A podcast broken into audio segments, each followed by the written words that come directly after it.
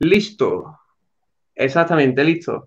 Eh, estamos aquí nuevamente en otro directo de tips para escribir. En este caso va a ser de distopías. Eh, poco a poco se irá metiendo la gente, al igual que también se irá metiendo Jesús, que como el último directo ha tenido un fallillo de incompatibilidad con su ordenador. Y, ah, bueno, aquí está. Está aquí clavado. Ok. Pues nada, aquí estamos los cuatro. Vale. ¿No, ¿No escuchas Jesús? Sí, lo escucho sin problema. Perfecto. Pues nada, aquí estamos empezando el directo de distopías, eh, en el que yo creo que antes de empezar el tema, como a presentar el tema, como es costumbre, lo interesante sería presentarnos a nosotros mismos. A mí ya me conocéis, Calicu Literario en todas las redes sociales, eh, algún librillo tengo por ahí, pero lo importante son eh, los invitados. Empezamos. recuerdo la dinámica, sobre todo para Ana, que es la primera vez que se estrena en este canal. Bueno, la primera vez que se estrena no, Ahora hablaremos de eso, pero en este formato sí. Intentaremos hacer turnos. Primero Armando, luego Jesús, luego Ana y así iremos rotando. Entonces, presentaciones, Armando, rápidamente. Armando J. Suárez, escritor de la saga El Destino del Ángel, cuyo primer libro publiqué hace unos añitos y se va a publicar segundo dentro de poco. Primer libro, El Pacto del Guerrero de Acero. Ciencia ficción y fantasía, una guerra entre humanos y ángeles. Ok, Jesús. Pues yo soy Jesús, JP Sánchez como pseudónimo en todas mis obras y autor de la saga de Historia de la Confederación, una saga de Space Opera, en el que ya lleva desde hace un añito la primera parte y dentro de poco podréis tener la segunda. Todo publicado con la editorial de Ediciones Atlantis. Ok. Y Ana, cuéntanos. Pues yo soy Utopía, Ana Calatayud, y en YouTube me conocéis como Delirios Utópicos. Tengo dos antologías autopublicadas por Amazon y este otoño verá la luz mi primera novela de fantasía, El legado del bardo, con editorial Titanium. Ok, eh, ya vamos al hilo. Eh, no es la primera vez que estás tú en mi canal porque, si no recuerdo mal, Ana, estuvimos en, otro directo hace bastante tiempo en el que, si no me acuerdo mal, concluimos una especie de lectura conjunta, ¿no? del otro lado de Samuel Estepa. Sí. Sí, ¿verdad? Que fue muy divertido. Ok. Fue bastante divertido, la verdad que sí. Y, nada, ahora sí, ahora ya eh, acabo de eh, tuitear el link para el público, mencionándoos también. Y, nada, pasamos directamente a lo que son las distopías. Vamos a hacer una primera ronda, ahora sí. Eh, empezaríamos por Jesús, intentando definir qué serían las distopías, porque no hay una, aunque sí que más o menos hay un consenso, eh, no hay algo fijado sobre la definición realmente. Si queréis empiezo yo y, bueno, empezamos desde Jesús luego y continuamos con Ana. Para mí una distopía, mm, me gustaría también que dijerais si es parte de la ciencia ficción o de otro, o es aparte, que eso también es otro, otra cosa.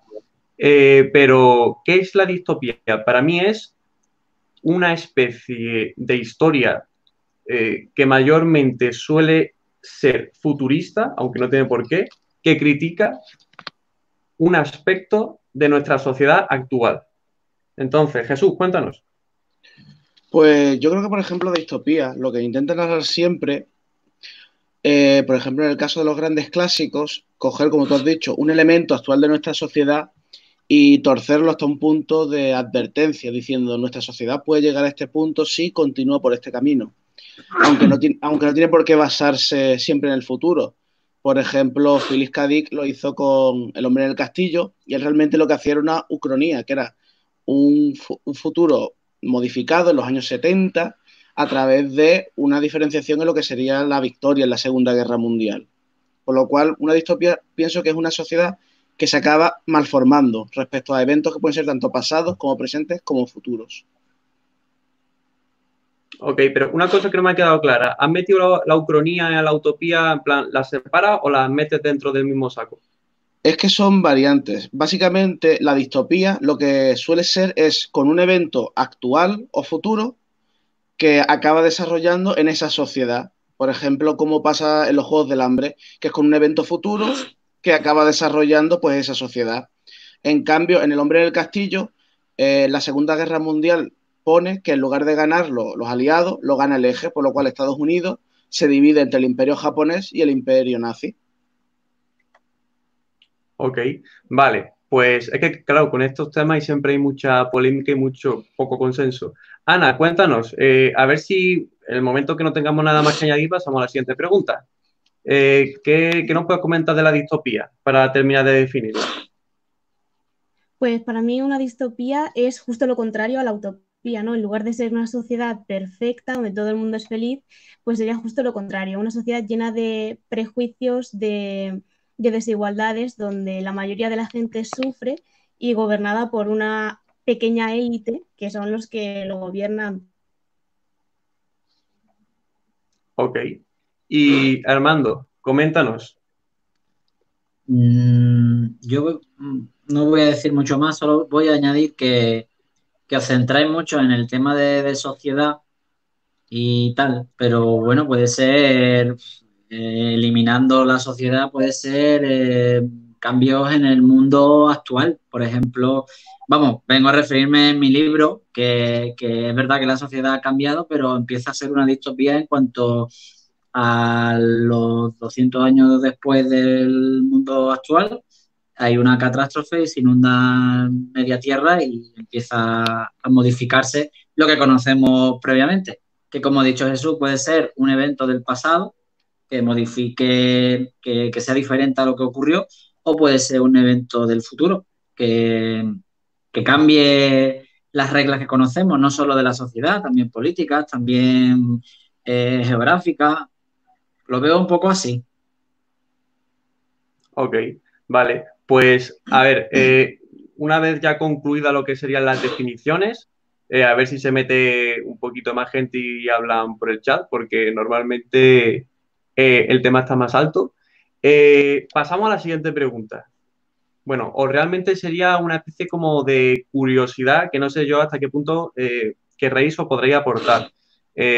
y sobre todo hacer referencia a algo que ya estamos presentando, que sería en los diferentes géneros o subgéneros que están entrelazados eh, de una manera muy confusa. Eh, tanto así que yo opino que, bueno, no hay historia que es pura realmente. Siempre una historia a lo mejor es distopía y parte de otra cosa.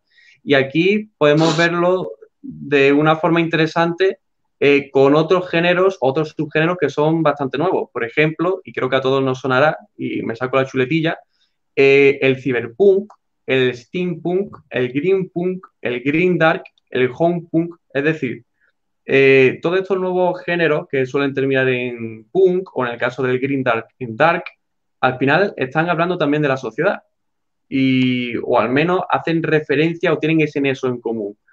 Por lo cual, mm, llega un momento en el que uno se plantea eh, si son distopías o qué tienen que ver todos estos géneros que acabo de mencionar o subgéneros con lo que es la distopía y bueno, a mí me gustaría hacer eh, una pequeña síntesis de ellos.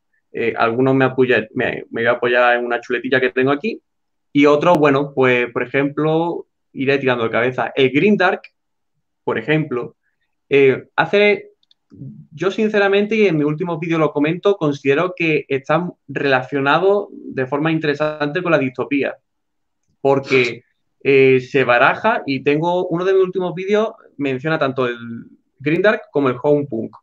Mencionan lo que sería el Green Dark como un mundo principalmente también futurista en el que se presenta una realidad muy cruda, una realidad muy oscura, haciendo referencia al futuro de la humanidad.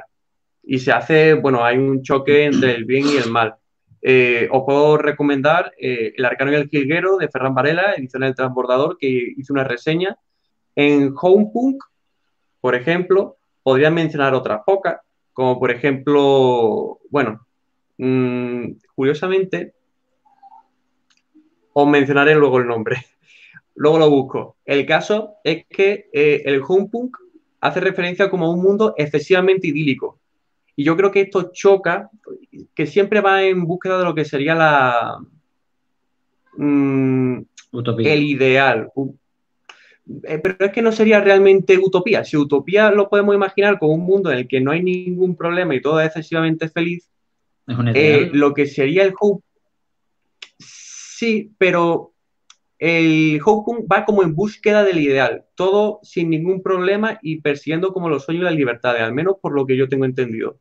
Eh, lo que sería la utopía, creo que ya estaría todo conseguido y consolidado en lo que sería la sociedad. Creo que esa sería la diferencia. Y, bueno, mm.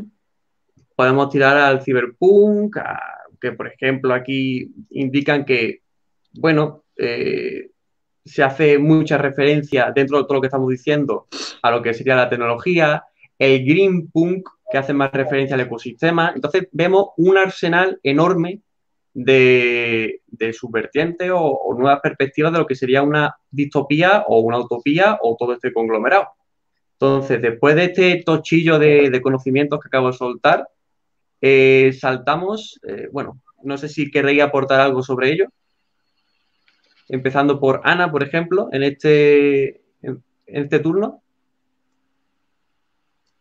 Pues como has dicho, hay un montón de subgéneros de, de las distopías y como has dicho, todas acaban en punk, que normalmente es un término que se ha asociado a la rebeldía, al, sublevarte contra lo impuesto. Entonces, eh, sí que tienen un nexo en común todas, pero como tú dices, hay un montón de, subgéneros. Además, aparte del cyberpunk y el green punk, he encontrado también uno que es dieselpunk, que es como el steampunk, pero en lugar de la energía ser de vapor, pues es a, través del diésel y tiene más, eh, por ejemplo, si el, el, este, el steampunk está ambientado en la Inglaterra victoriana, pues el dieselpunk está más enfocado al periodo anterior a las guerras, de anterior a los años 50 más o menos. Entonces hay una increíble variedad que me parece maravilloso y creo que no he explotado ni he leído casi ni la mitad de estos géneros y me encantaría porque creo que tienen un montón de potencial y no sé, es un mundo por descubrir muy apasionante. La verdad que sí. Plan, en cada etiqueta ahora mismo se están metiendo un montón de, títulos y estar a lo de todo es ciertamente difícil. Eh, hago aquí un paréntesis para comentar cuáles son esos títulos de Punk que se me habían olvidado. Eh, pues uno, voy a citar dos ejemplos referentes que son de Cameron Harley, Las estrellas son legión, que es uno de ellos, seguramente os sonará más de uno, y por otra parte, Becky Chambers, eh, la autora, ha hecho o ha escrito, mejor dicho, El largo viaje a un planeta, a un pequeño planeta iracundo, que seguramente también os suena, porque al menos yo lo estoy viendo muchas veces por, redes sociales. Entonces, regresando a, todo, a toda esta marabunda de, género, el siguiente sería Armando. ¿Qué nos puedes comentar de, esta locura de nombres? Yo voy a lanzar dos preguntas. Bueno, dos. En verdad es una, pero de dos. Eh, Mac Max ¿qué género sería? Eso es uno. Así. Yo siempre he pensado que, por ejemplo, en el caso de Mad Max, teniendo en cuenta, porque, por ejemplo, como ha dicho antes Carlos, el Green Dark siempre supone como un futuro muy oscuro, muy poco halagüeño, en el que la violencia es como el pan de cada día. Y yo siempre he pensado que Mad Max es algún tipo de género posapocalíptico con un estilo de Green Dark en el que básicamente todo, todo se resuelve mediante una manera muy violenta. Se podría... Una pregunta para, Jesús. Eh, se juega, es que yo he visto Mad Max, entonces no te sé decir, mm. pero ¿en Mad Max se juega un poco con el bien y el mal? No. Mm, no es que el problema, por lo menos desde mi punto de vista, cuando ves Mad Max, tú al personaje no lo ves como un personaje que sea correcto o que sea incorrecto. Es como un elemento central. Hay unas personas que quieren hacer ser libres o alejarse de algún problema y él simplemente como que cree necesario ayudarles. Pero, por ejemplo, la gracia más grande que tiene siempre ese personaje es que cuando termina su trabajo, no espera que nadie le dé las gracias, eh, le ayude o le dé algo, simplemente coge y se quita de en medio. Claro. Eso me recuerda un poco al protagonista de, la novela de Grindel que he recordado, Mecen, el de El Arcano y el Ciguero. Lo, lo vinculo a eso. No por, ejemplo, no sé. por ejemplo, yo no sé si aquí la gente será muy fan del universo de Warhammer. Yo siempre he escuchado mucho que lo que sería Warhammer 40.000 es uno de los ejemplos más directos de Green Dark. O sea, es un universo de Green Dark. Que está constante.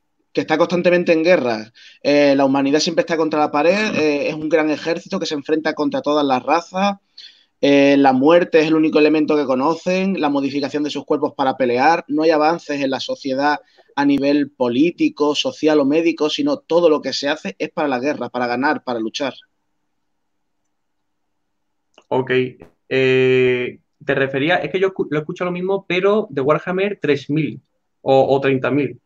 40.000, 40.000. Ah, 40.000, vale, vale. No existe, no existe otro. o sea, el fantasy, que es el, el fantasía de toda la eh, vida. Sí, sí, el Warhammer. Y el otro es el futurista. Y, y el futurista. Claro. Y la, okay. la, otra pregunta es: ¿conocéis, ¿conocéis Horizon Zero Dawn? ¿Es un videojuego? Sí. Eh, he visto algún trailer y algún gameplay. Y creo que van. ¿Qué, ¿Qué tipo de distopía sería? Pues la verdad es que es complicado. ¿eh? Sí, es complicado porque lo que te narran es que han devuelto al ser humano a una especie de. Estado, a, la pre, a, la prehistoria, a, la a la prehistoria. Pero hay tecnología. Poco, pero hay tecnología que no está enlazada con los humanos, sino que es como la propia naturaleza, sí. que va creciendo y evolucionando. Yo pienso que, por ejemplo, de los géneros que nos ha hablado Carlos, posiblemente se pareciera más al Green Punk. No quiero decir el por qué, porque si, por ejemplo, Ana lo tiene, les revelaría una parte importante del juego y no lo quiero hacer pero yo creo que se acercaría más al Green claro. Punk porque, no, porque, narra o tiene mucha relación con la supervivencia del planeta y las consecuencias de que el ser humano ha causado eso.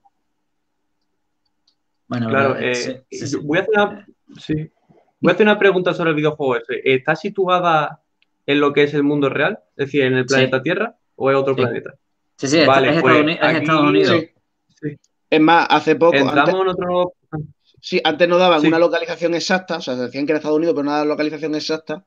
Pero hace un, un, par de días han anunciado el siguiente y ya se ven elementos como, por ejemplo, el puente de San Francisco, hecho polvo y comido por la hierba. Sí, además te dicen yo... eh, oeste de Estados Unidos, como que, que ya sí, se ha movido la tía para otro lado. yo considero que aquí metemos un nuevo concepto de eh, que a lo mejor eh, puede ser un género que acabó siendo otro o que es una mezcla entre los dos. Yo lo, te he preguntado si realmente era una especie como de ucronía, porque eh, eso realmente juega con el qué hubiera pasado en la historia mm. si hubiera pasado algo así. Entonces, teniendo esa base, porque imagino que algo habrá pasado en el, mm. en el planeta Tierra para que acaben así, te, cogiendo en base lo que sería la ucronía de qué hubiera pasado pues ahora rellenamos con, mm, no sé si con Ciber, no, Cyberpunk no, eh, Steam, bueno, sería el Green Punk a lo mejor, como ha comentado eh, Jesús. No sé si sería como eso, una especie de ucronía girado a lo que sería Uy. el Green Punk. Hemos perdido Armando. Bueno, ahora, ahora, ahora entrará Armando. Que okay. lo único que lo dicho que la ucronía es, pero desde un evento siempre pasado, o sea, cogiendo nuestra actualidad y cambiando un evento anterior. Ah, cogiendo de base la actualidad presente. Claro, por vale, ejemplo, vale. lo que te he dicho, en el caso del hombre en el castillo, lo que cogen es que se van a la Segunda Guerra Mundial. El libro fue narrado, si no recuerdo mal, eh, Dick creo que lo escribió en el 74, en el 75. Entonces, narra ese presente, pero con un cambio posterior. Anterior, no sé qué pasa. Perdón. Ok, aquí tenemos de regreso a Armando. Hola de vuelta. Ok, eh, ¿Algo más que comentar, alguno de los cuatro, sobre eh, lo, lo, el videojuego que ha presentado y el tema que ha presentado Armando? ¿No? Si no, saltamos. Vale, pues a ver, eh, vamos a entrar ya directamente a lo que sería el, el, mejunje de lo que quiero que sea el directo. Eh, por cierto, eh, Jesús, aquí te han, te han, comentado unas palabras muy bonitas. Ah, ya lo veo. ¿Vale? A mí me pone J.M. Sánchez. Así que eh, os comento lo siguiente. Considero, eh, ya que realmente se habla de la sociedad como nexo común en este tipo de, de géneros, eh, he hecho una pequeña búsqueda por internet para saber eh, de qué maneras o qué problemas puede haber en la sociedad. Porque a fin de cuentas, este tipo de historias sugieren un problema en la sociedad. al igual que el problema que ha tenido Armando, que se acaba de caer, ya regresará. Entonces, eh, sería el siguiente. Y lo meto por aquí. Meto aquí Armando para que me escuche. Los problemas que puede tener la sociedad y que podemos jugar en este tipo de historia, según mi búsqueda, sería la libertad, el género, el medio ambiente. Aquí ya estamos viendo algunas cosillas, como el Green Bank. La política, la economía, la religión, la psicología, la ética, la ciencia, la tecnología. Tecnología me recuerda ya al cyberpunk. Entonces, eh, estamos teniendo aquí una buena enumeración de datos que quiero que nos lleve uno por uno eh, bastantes minutos, porque creo que este va a ser el grueso. Y yo voy, bueno, haciendo de moderador, voy a ir cogiendo punto por punto y vamos a intentar eh, desgranarlos entre, todos.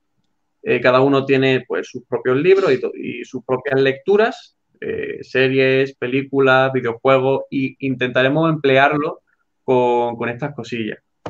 Entonces, eh, va a ser siempre la misma pregunta. ¿Cómo construiríamos un problema en la sociedad que tenga el tema de la libertad? Es decir, ¿cómo jugamos con la libertad en una historia? ¿Cómo mareamos la sociedad con, en este momento, la libertad? Vale, y, creo que ahora le tocaría a. Es que claro, como ha habido una salida, no sé ahora, ¿sabes? Va a dar justo a esto. Empieza de nuevo. empieza de nuevo otra vez, da igual que le toque a Ana. Venga, vamos de nuevo. Pues la he liado yo, pues. pues Empezamos con Ana. Vale, pero la pregunta, eh, acórtala un poco más porque has dicho muchas cosas y ya me he perdido. Ok. ok, atajo, atajo directamente. Sería ¿Cómo, empleamos el elemento de la libertad para una trama social? Vale, pues. ¿Cómo empleamos lo que es la libertad? Si la libertad es el conflicto, eh, pues evidentemente sería una falta de libertad, creo yo, ¿no? Y la gente que tenga que buscarla. Por ejemplo, eh, por ejemplo, en un mundo feliz no existe esa libertad.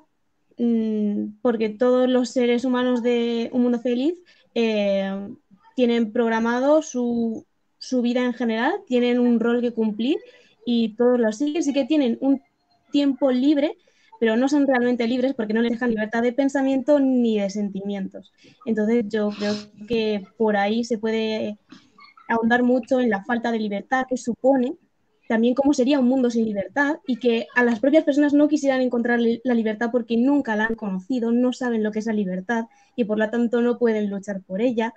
Luego también estaría justo lo contrario, en los Juegos del Hambre, por ejemplo, ahí las personas no son libres en absoluto, pero sí que buscan y luchan por encontrar o recobrar esa libertad. Entonces hay ahí un montón de, perspectivas desde las que mirar la, la libertad y yo creo que hay un montón de libros que la tratan muy bien desde muchos aspectos. Y también, por ejemplo, en los libros que yo he leído últimamente de distopía, El presagio de Horus de Beatriz G. López, ahí los humanos sí que tienen libertad, pero están condicionados porque cada siete años vienen unos extraterrestres y los exterminan. Entonces, como que su libertad se ve mermada o coartada por unos seres exteriores pero sin embargo en otros libros no viene por seres de fuera del planeta, sino de seres del propio planeta que gobiernan sobre los otros. Entonces hay ahí un montón de, ideas sobre la libertad y de perspectivas desde las que se ha tratado. Ok, vale. Eh, viendo que ha subido eh, el número de, espectadores, más o menos a lo que suele ser ya un número normal, eh, os comento que ahí está el chat. Podéis comentarnos, sugerirnos, recomendarnos libros y hacernos preguntas, sugerencias, que aquí somos una especie de oráculo todos. Entonces, eh, me, gusta lo que has comentado de, Un Mundo Feliz, Ana, porque es uno de los libros que yo me leí. De hecho, bueno, comento rápidamente mi historia. El tercer libro que yo escribí fue eh, Batalla Rosa y es una distopía. Eh, yo considero, quería lanzar un mensaje y me puse a investigar y consideré que el género correcto era la distopía. Y bueno, quería pues eh, investigar sobre los referentes. Aquí ya no entra la duda de, para documentarse sobre una distopía o sobre otro género, ¿qué es lo más correcto? ¿Irse a los clásicos o irse a los actuales? Eh, lo que te pida el cuerpo. Yo me fui al... Claro, yo me fui, yo me fui a los clásicos, podría haberme ido a otro. Me leí eh, Un Mundo Feliz, que por eso te, te, voy a comentar de eso, y también 1984. Y en estos dos realmente los dos se, se juega con lo que es la libertad. Y creo que algo en común que, se que creo que se ve más latente en un mundo feliz es que, aunque no haya tanta libertad, pienso que la sociedad no es tan consciente de ello, por lo cual no lo echan tanto de menos. Es decir, en 1984 sí que son más o menos conscientes, eh, creo, en cierta parte, y, bueno, mm, la asimilan. Eh, ellos están cómodos, pero en un mundo feliz creo que no son conscientes de esa falta de libertad. Y lo vinculo a que creo que lo comentaste tú, Ana, en plan eh, que a lo mejor no puedes, no echas de menos a lo mejor lo que no has vivido.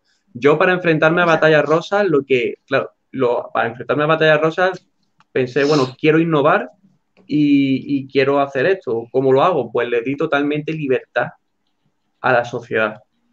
Hasta tal punto que eh, he maquinado la libertad y la felicidad y todo lo que tiene la cultura esa, que si sales de la ciudad el mundo que te va a encontrar sí que va a ser más restrictivo y sí que va a ser muy feo. Entonces automáticamente ya la cultura te está atando a lo que sería la ciudad. He jugado un poco con eso. Y creo que el tema de libertad eh, mola. Eh, rápidamente, eh, yéndonos al chat y atendiéndolo un poco, eh, Federico nos comenta, yo creo que una, gran manera de controlar la libertad es controlar la educación. Opino igual. Me sale aquí la, vena maestra. Y, bueno, a ver, Exactamente. Eh, a ver, Armando, coméntanos un poquito más sobre la libertad. Eh, ¿qué, puedes comentarnos de esto? Quítame el cartelito. a ver, eh, te, han saludado, te han saludado Evelyn y te has saludado. bueno, al fin, al fin llegué. Ok. Ok, yo, yo creo que está, bueno. Pero quítame el cartel. Este, este cartelito está bien. que, que, no se ven los nombres y tengo que estar así. Eso, gracias. Gracias. Pero en, algún momento tendré que ponerlo para. Sí, sí, sí, ponlo, ponlo, ponlo, ponlo, ponlo, Cuando. Pero como estoy hablando. Dale, dale. Que. Venga, Que yo iba, yo iba a lanzar una pregunta un poco quisquillosa. Mm, ¿Somos realmente libres? ¿Cuándo hemos sido libres en realidad? Eh, no, a ver, esto viene porque, por ejemplo, se me viene a la memoria Black Mirror, que habla de sociedades totalmente libres, pero siempre están atadas por algo, en general por la tecnología. Por ejemplo, el capítulo en el que eh, son libres, completamente libres, todo el libre albedrío, ¿no? bueno, también podríamos hablar del neoliberalismo y muchas más cosas que parecen libres, ¿no? Pero son libres, pero hay un sistema ahí de likes que marcan el devenir de cada persona y bueno, la tecnología, por ejemplo, es una manera de, de, meter un conflicto sobre esas libertades y estudiar ¿no? cómo afecta la tecnología a la sociedad. Aunque yo te digo, siempre estamos hablando de sociedad, pero ya te digo que para mí la distopía son más cosas. Pero bueno, estamos hablando aquí de libertad y de sociedad. Pues nada más es, eso, que se me, se me viene a, a, la mente un poco eso. Actualmente, a fin de cuentas, sí. Venga. Dale, dale, eh, Ana. Que, podemos ser esclavos, por ejemplo, de la tecnología, ¿no? De no ser completamente libres, pero es que en realidad la libertad total y absoluta no existe porque incluso nosotros somos esclavos de nuestro horario de sueño, de nuestro cuerpo cuando nos, nos pide comer, por ejemplo. A lo mejor yo no quiero comer, pero mi cuerpo me lo pide. No soy libre en ese momento porque tengo que comer sí o sí, aunque no quiera. Entonces, la libertad es que es un, eh, un concepto tan complejo, tan amplio y que tiene tan, tantas variantes, tanta muchísima complejidad que podría, podríamos hacer un debate largo y tendido de durar años y aún no llegar a ninguna conclusión. Exactamente. De hecho, Vamos, eh, y, en... un sistema capitalista no somos libres porque, vale, quitando que tendremos que cumplir las necesidades biológicas de nuestro cuerpo, pero a lo mejor se me antoja comer una hamburguesa y no tengo dinero para comer la hamburguesa, no soy libre. Por ejemplo. Claro. A ver, realmente, eh, y hago referencia al siguiente vídeo que se subirá en el canal, que es una reseña de La danza del GOAT de Ferran Varela.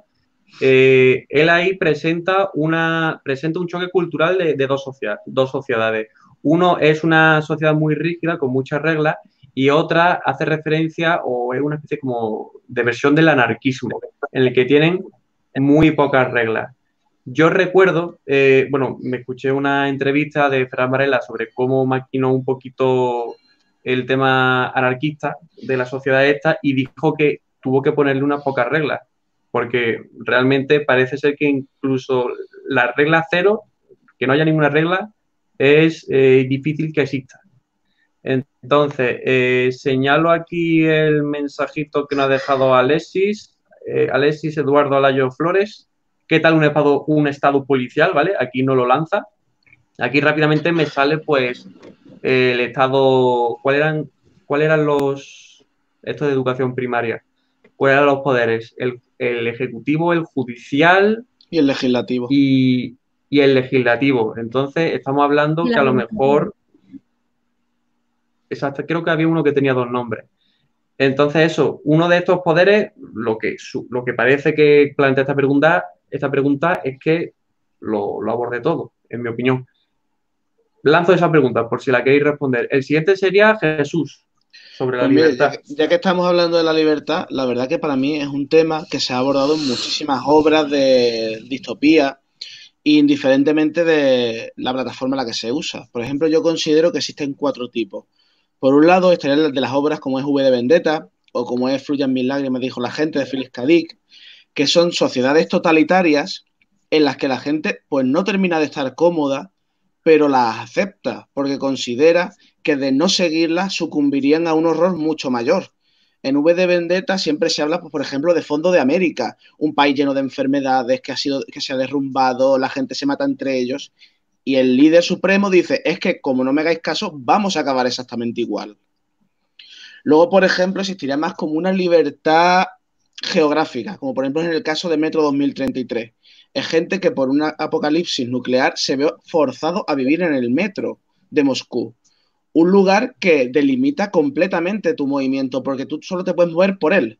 No puedes subir a la superficie, no puedes ir hacia donde tú quisieras, solo te puedes mover por los túneles.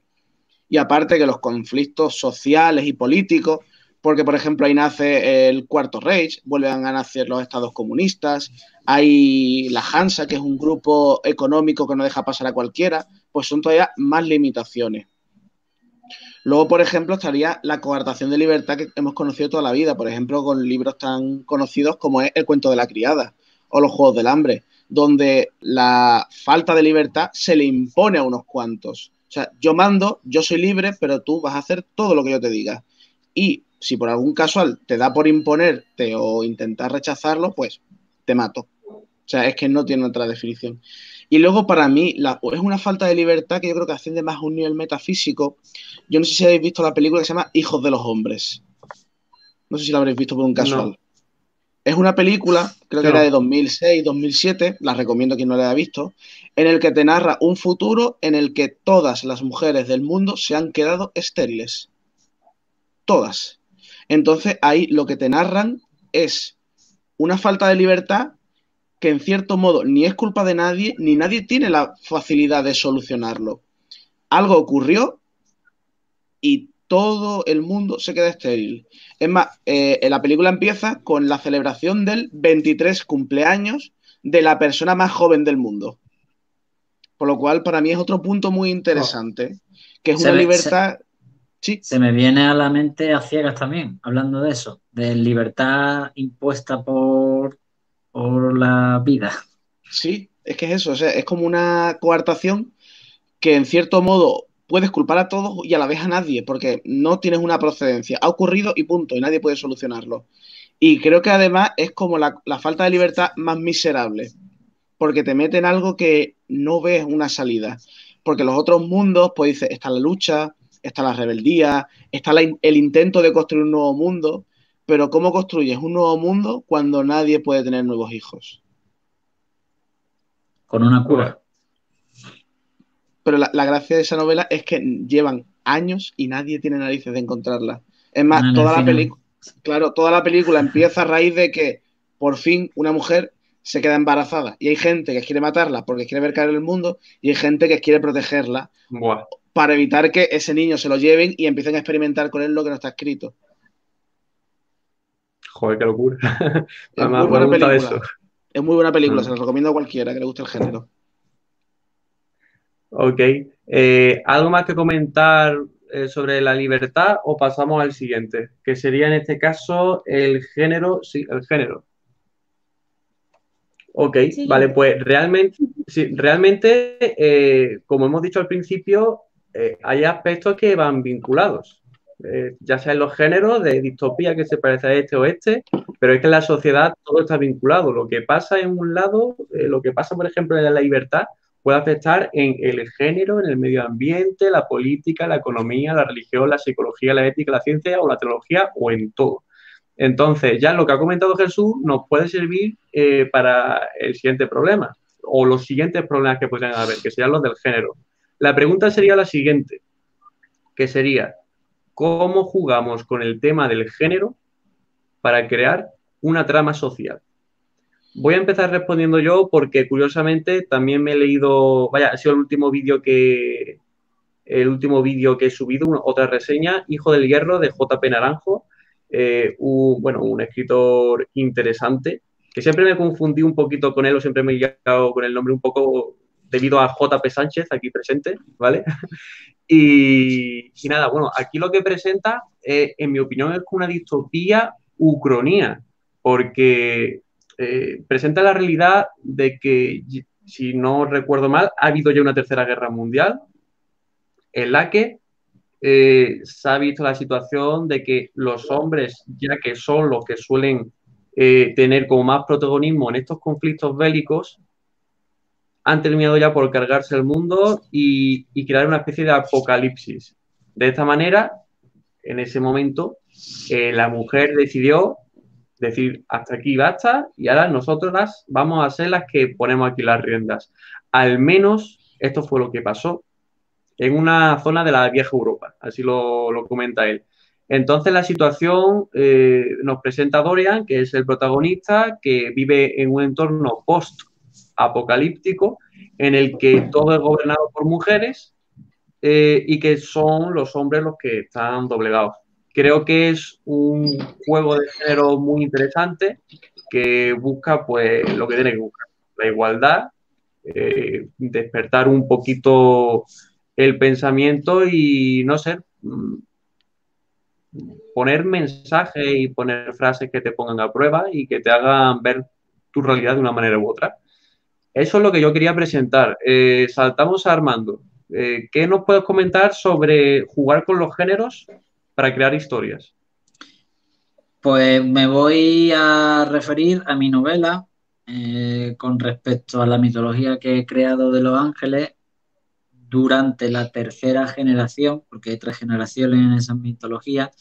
Hay una enfermedad, un parásito, bueno, tampoco voy a hacer demasiado spoiler, que hace que enfermen los ángeles y aparte de eh, quitarle poderes, eh, quitarle porque son, se supone que son eternos, eh, pues pueden llegar a morir y tal, pues a, las, a los ángeles de raza mm, femenina les convierte, o sea, las deja estériles, las deja estériles y no, no procrean. Entonces los ángeles pues se ven colapsados y al borde de la extinción. Y gran parte de la trama de las cuatro novelas, que no es parte, o sea, es parte importante, pero no tan importante, es algunos ángeles, un grupo de ángeles que buscan la supervivencia, la procreación, la cura, de alguna manera es una, si eso te lo llevas a la sociedad actual, pues, pues, podría ser más de lo mismo, pero es que es el ejemplo de hijos de los hombres que ya ha hablado Jesús. Que es lo mismo. Sí, lo que pasa es que yo, yo, yo, no había visto hijos de los hombres, yo, yo me inventé eh, esa mitología porque, hombre, lo, lo guay es que los ángeles estén al borde ahí de la extinción. Ok. Eh, vale, pasamos entonces a Jesús eh, para que nos comente a ver qué pasa sobre el tema del género. Hombre, al fin y al cabo, lo que has dicho es que, aunque suene muy brusco, al fin y al cabo, la identidad que tiene el ser humano como mamífero es la necesidad del uno y el otro, o sea, de ambos sexos para la reproducción. Es el, elemento más básico. Entonces, muchos lo que hacen es retorcer ese elemento. Al fin y al cabo, a día de hoy nuestra sociedad se supone que son dos personas de igual, de, diferentes sexos, normalmente a la hora de reproducción. Luego está, hay elementos de reproducción asistida, etcétera, etcétera. es, la forma más común. Si tú retuerces eso hasta el punto de, por ejemplo, convertir a uno de los dos en básicamente ganado, eh, por ejemplo, hace poco salió una serie basada en las novelas de Joseph R. Martin de Night Flyer, un relato que él tiene. En esa novela, eh, en una estación, hubo una revuelta y básicamente culpaban de todo lo malo ocurrido a los hombres que dirigían la tripulación. Las mujeres decían, no los queremos al mando, pero los seguimos necesitando para perdurar, para que nuestra sociedad siga viva. ¿Qué es lo que hicieron? Los ataron a unas máquinas para básicamente usarlos como fuente de esperma. Punto. ¿Qué pasa? Que aparte de generar en una sociedad que se vuelve caníbal y básicamente se dedica a comer lo que nace, lo cual ya es un punto mucho más grotesco. Pero yo creo que en la perspectiva de género, a la hora de hacer de realmente crudo una historia, sea el tipo que sea, es hacer que uno de los dos géneros acabe reducido a un elemento que muchos podrían considerar que no es una persona. O sea, que ya no sea él o ella, sino que sea esto, como hacen, por ejemplo, en el, cuento de la criada, en el que las mujeres básicamente son como mascotas, que usan únicamente para, reproducirse. y también sirve como una visión. Yo creo que siempre todas estas cosas sirven como una visión de que tenemos que tener cuidado con qué caminos tomamos, porque al fin y al cabo, tanto en la ciencia ficción como en la distopía, va siempre muy enraizado con la filosofía. Ok. Ok, vale. Y Ana, ¿qué nos puedes tú aportar sobre esto? Bueno, pues yo no he leído tantas distopías, eh, entonces las que yo he leído, en ninguna había ninguna supremacía de un género frente a otro. Los dos luchaban por sobrevivir como iguales y ya está. Y de hecho, como se ven eh, expuestos a una situación extrema de, de peligro, pues todos son en general fuertes, todos cumplen su rol, o sea, los que son del equipo de, que sé, de recolectores, pues están preparados para la agricultura, los que están a cargo del cuidado de los niños, pues están preparados para ello, ya sean hombres o mujeres, o los que van a matar bestias y cazar comida, pues entonces eh, las mujeres también son fuertes, ágiles y todo, porque todos se preparan para ello. Entonces yo eso Mm, no sé si tengo mucho que aportar. Lo que sí que es cierto es que en un mundo feliz me fijé, y esto supongo que es porque el autor nació en la época en la que nació, eh, era, es una sociedad en la que se supone que se eliminan las enfermedades, los sentimientos y todo lo que hace al ser humano vulnerable, por así decirlo, menos el machismo. Eso sigue estando. Y no sé, mm, me hizo mucha gracia en plan, ¿vale? En plan chocarme, en plan, chicos, si has sido tan visionario para imaginarte una sociedad casi perfecta, ¿por qué no te has quitado el machismo? Porque en las distopías seguimos, seguimos, seguimos igual, en y, yo, y yo también, ¿eh? O sea, eh, mi sociedad sigue siendo machista en el 2300. Pero vamos, yo, yo, lo hice adrede, porque me gusta, o sea, que, que, las mujeres ahí como que saquen más garras, ¿no? En plan, pues a mí no me vengas tú con cuentos. Entonces la hice un poco así machista para que la mujer tuviera más empoderamiento pero que, somos muchísimos autores que empezamos a escribir distopías y tal, pum, pum, futuro, 2300, 1400, y lo del machismo aquí seguimos pensando que... No, no, no, lo decimos, no lo decimos, mm. simplemente pues, pues ahí está. Ya está. Hombre, a mí me hace mucha gracia porque si os fijáis en algunas de las distopías literarias que más han destacado, como los Juegos del Hambre, como el, el cuento de la criada y demás, tienden a hacer una sociedad futura, pero que se fijan en el pasado para recrearla. O sea, siempre buscan eso, como intentando advertir de no rescatar viejas costumbres. Ok. Eh, yo, eh, puntualizando lo que ha dicho Ana, es verdad que me acuerdo eh, de algunas escenas, concretamente una, que era más machista en un mundo feliz. Y, y, se me quedó en la cabeza. Y me acuerdo que, que en la reseña que yo tengo de, en el canal de esto, yo comenté que era machista. Y hubo alguien que me comentó, hombre, tienes que entenderlo porque el escritor proviene de una sociedad machista. Y yo, hostia, es verdad, ¿cómo, cómo he podido... Tampoco hay que entenderlo. No, no, no hay que entenderlo. o sea, yo estoy viendo anime ahora y veo que es más machista que todas las cosas y no tengo que entenderlo claro, por ejemplo, yo ver matizo, no había la tecnología para ir a la luna, pero escribía un libro en el que se va a la luna. O sea, eso no es excusa. Claro. Es decir, encuentro coherente que haya puesto eso porque está influenciado por una sociedad tal.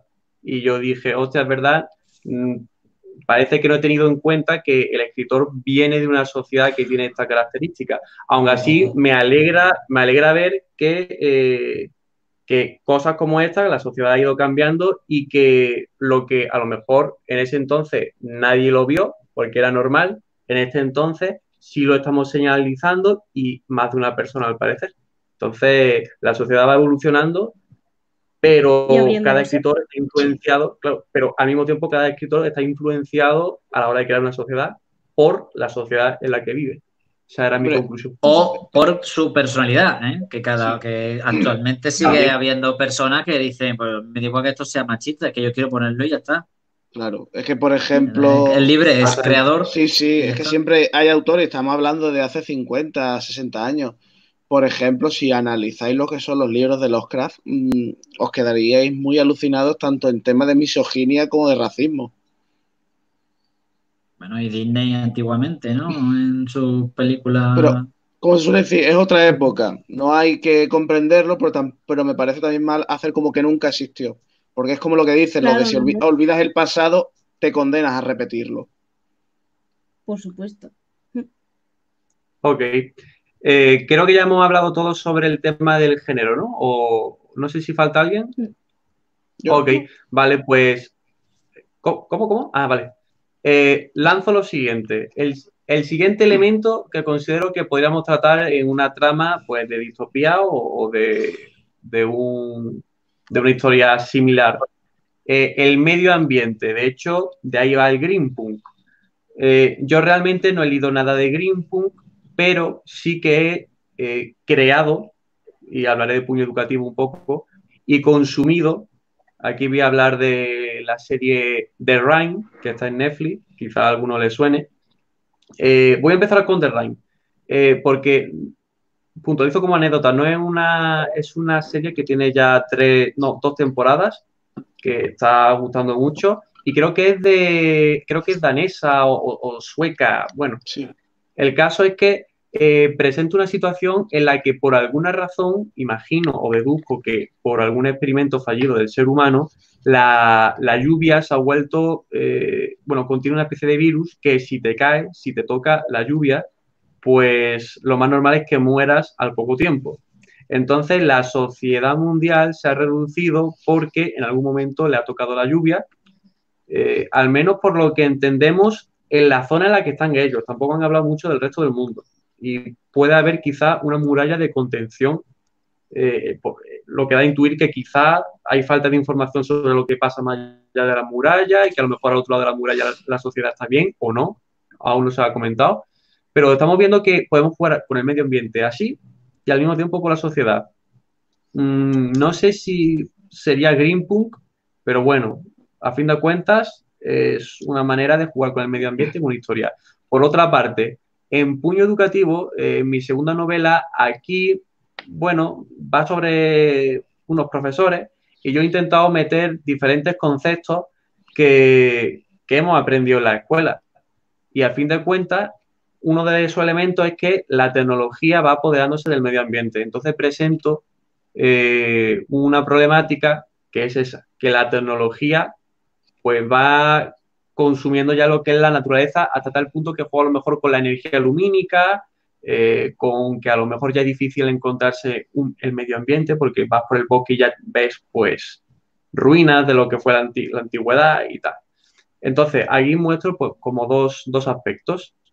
Eh, el siguiente, mm, creo que sería Jesús. Vamos a empezar por Jesús y hablar sobre el medio ambiente en este tipo de historias.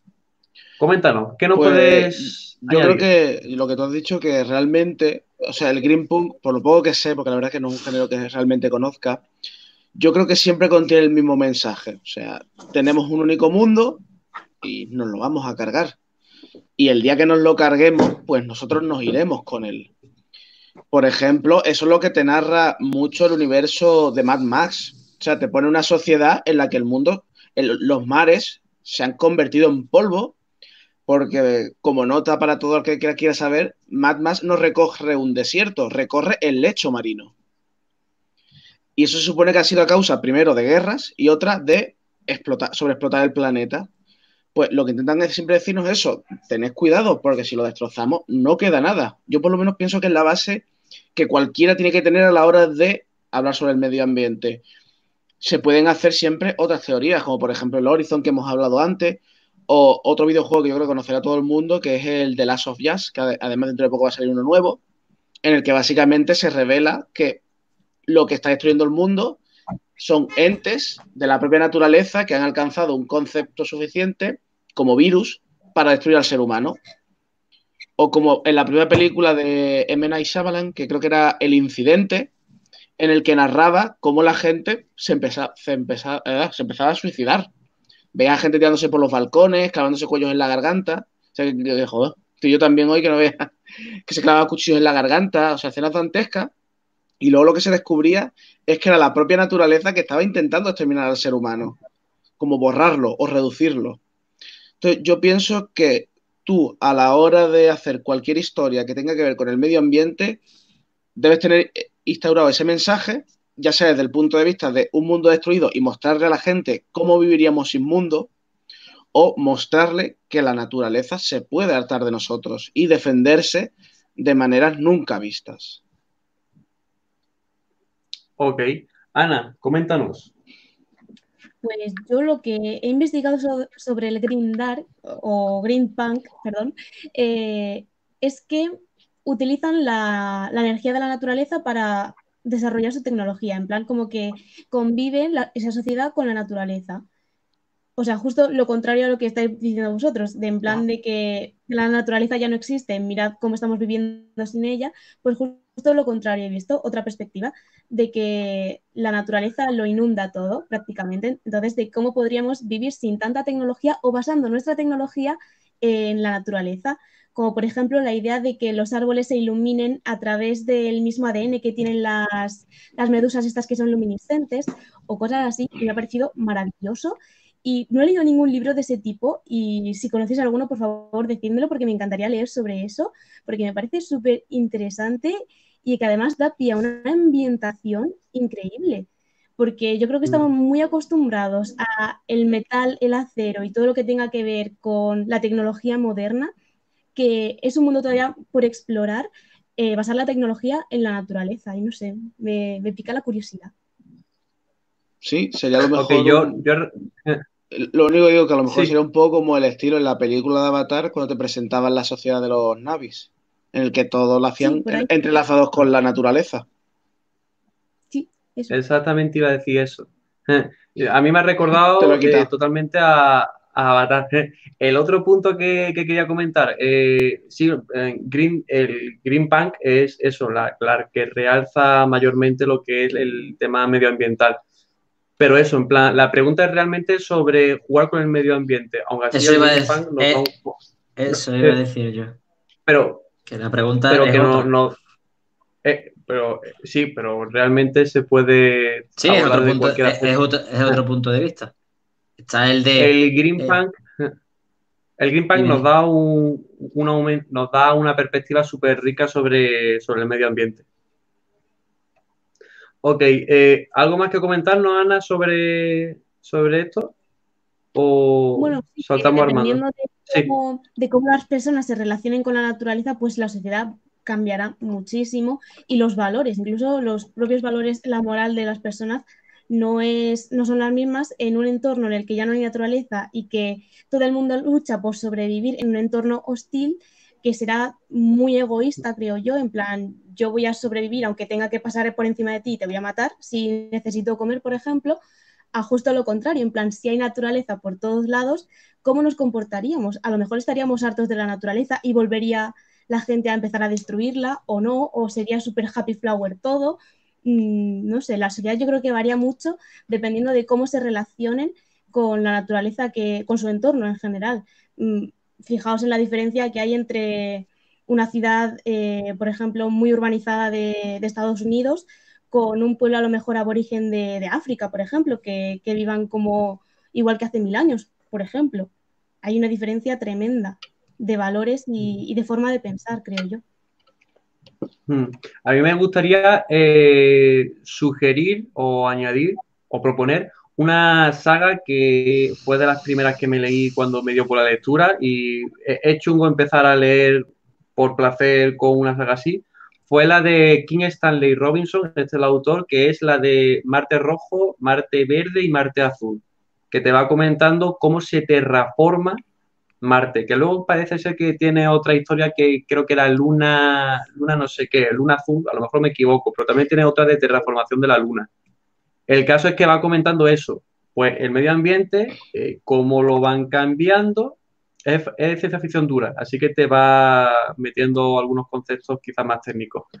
Eh, y son un libraco gordo de 600 páginas, creo que la última son 750. Y, nada, creo que juega súper genial con el medio ambiente y te va comentando un poco lo que va pasando con la Tierra eh, porque claro, se han ido a Marte porque la situación en la Tierra está mal, no solo por temas de medio, medioambientales en la Tierra, sino por temas políticos, en especial es por una sobrepoblación que, que puede haber. Entonces, comento eso. Eh, Armando, sobre la, el medio ambiente. Yo voy a decir algo como muy intermedio. En plan, estáis hablando de lo que afecta a la sociedad, ¿no? Tanto para vivir por la, para, para vivir de la naturaleza o mm, para vivir contra la naturaleza, ¿no? Y luego está el punto mm. intermedio en el que eh, simplemente, por lo menos a yo lo uso como ambientación. Es lo que os dije antes, la distopía geográfica, ¿no? Ha ocurrido un evento que ha modificado las montañas o el terreno y tal, eh, las ciudades son otras y, la sociedad, bueno, pues ha recibido un palo duro, pero sigue siendo igual que 300 años antes, ¿sabes? Eh, mi, novela es un poco así, o sea, la, gente que se la lee siempre dice, es una distopía, una distopía, una distopía. Pero es que la trama central no va de eso, es simplemente ambientación. Hay una catástrofe, se modifica la geografía, se resetea, digamos, los, países, las ciudades, Mm, pero la sociedad es un calco a, la sociedad de antes de la catástrofe, solo que con más tecnología y, ya está. Y no hay ni, ni, contra la naturaleza, ni a favor de la naturaleza, ni nada. El punto intermedio. Ambientación, por llamarlo de alguna manera. Ok. Eh, F. Vigo aquí nos comenta que, eh, bueno, que la sobrepoblación puede dar mucho juego. Yo opino que también, porque al final, si todos estos aspectos sociales que estamos comentando, si se saturan de personas, de perspectivas, de intenciones, de acciones, de todo explota y se arma una, una enorme. Entonces, eh, vamos si queréis a la siguiente pregunta, eh, que bueno, yo en esta al menos no puedo profundizar tanto porque siempre he ido un poco falto en temas de política. No conozco tanto. Eh, bueno, la pregunta sería cómo jugar con la política en una trama social. Y, bueno, realmente, a ver, puedo proponer eh, un libro que no me leí, pero sí escuché, fue un audiolibro, pero no lo escuché de la manera correcta porque fue la, Los desposeídos de Úrsula Caleguín y no estaba relatado eh, con una voz humana, era voz robótica y mm, al final no me enteré tan bien y a raíz de eso se me ha ido olvidando.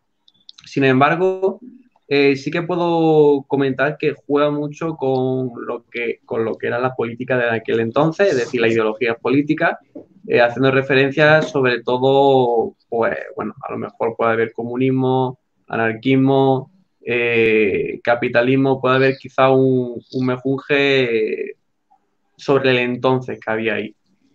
Y, nada, por mi parte ya está. Eh, si queréis, saltamos a Ana a ver qué nos puede comentar sobre esto y, vamos rotando. Bueno, en cuestión de política, las distopías, pues también hay una variedad, variedad tremenda. Eh, muchas están basadas en lo que hemos vivido a lo largo de la historia, en la vida real. Y yo en concreto las distopías que he leído, pues algunos tenían el típico régimen totalitario y otras se autogobernaban en plan en pequeños poblados. Cada poblado estaba súper aislado del resto de humanos, entonces cada aldea pues tenía que autogobernarse ella misma. Y, podría ser una especie de anarquía en el sentido en el que nadie exterior o nadie manda, o, sea, no solo una persona manda sobre las demás, eh, y que entre todos se apoyan y, luchan por, sobrevivir todos y, e ir a una, o sea, no dejar a nadie atrás. Somos esta aldea, somos los que somos y tenemos que cuidarnos entre todos y, hacernos lo más felices posibles teniendo en cuenta las situaciones en las que vivimos que son pues posapocalípticas.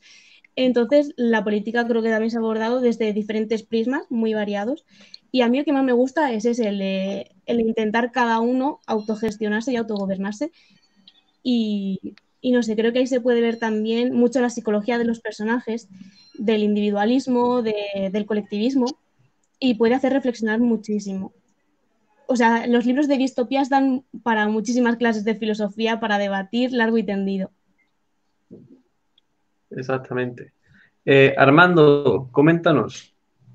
Yo lo único que voy a decir es que mm, la política cuando una sociedad se rompe por un evento, ya existen posibilidades infinitas. La, política puede ser hasta un sistema nuevo que no conocíamos, porque es como un reinicio cuando ocurre un evento así que, destruye una sociedad. Es lo, único que puedo, que puedo aportar, más, que nada porque es que me vienen a la memoria eso, mm, la referencia eterna de mi libro, porque eh, más que leer, he escrito distopía.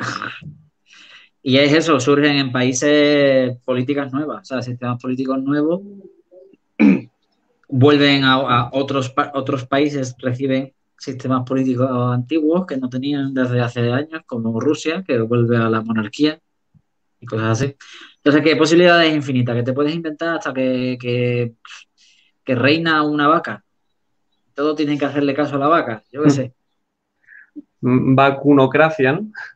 Sí, sí, sí, sí. Es que estoy por aquí buscando algunos nombres, a ver si, si lo encuentro rápidamente, porque había uno que era la tecnocracia, que era dominado por científicos. Eh, había muchas gracias. A ver si, las consigo localizar. Eh, Jesús, ¿qué nos puedes comentar tú? Pues bueno, yo a la hora de exponer cualquier tipo de distopía eh, que su base sea principalmente política o que tenga una gran fuerza, yo siempre recurriría a hablar de 1984 de George Orwell, en el que básicamente te ponen una sociedad en la que la política es una gran mentira que cambia según la necesidad del momento. Es más, el protagonista pertenece al Ministerio de la Verdad, que es un elemento del Estado, dirigido por el hermano mayor, que es el único partido que existe, en el que básicamente le dicen, esto destruyelo, esto nunca ha existido, esto esparcelo, publicítalo porque esto sí existe ahora.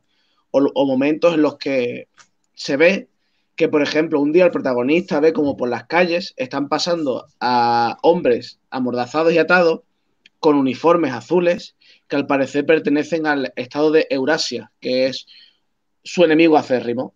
¿Qué es lo que ocurre? Que al parecer al día siguiente Eurasia se vuelve un aliado del estado de, del hermano mayor y pasan a estar en guerra, creo que era con eh, eh, Centroasia o algo así, o sea, con otro país. Pues resulta que ese mismo día vuelven a pasar los mismos, las mismas personas, pero en vez de vestir de azul, ahora visten de verde. Y nadie se da cuenta, todo el mundo lo jalea. Entonces yo creo que cualquier ejemplo a la hora del desarrollo político siempre está muy bien planteado en 1984 de Orwell, donde la política es un elemento que engaña, pero que todo el mundo cree que absolutamente todo lo, que diga es verdad, salvo el protagonista que es el que es capaz de ver a través de esa mentira. Ok, eh, he encontrado una lista de, 15 tipos de gracias, ¿vale? Yo puedo, añadir dos más de esa lista. Ok, eh, ¿tú vas tú primero o voy yo? No, no. Di, di, di. A ver, a ver, voy. A ver, eh, voy a hacer aquí sin, explicar cada una de ellas porque sería ya mucho tiempo, pero voy a hacer un popurrí, una lluvia de ideas para los que escuchen en directo o en diferido, para que se lo encienda a ver si eso una bombilla de, inspiración.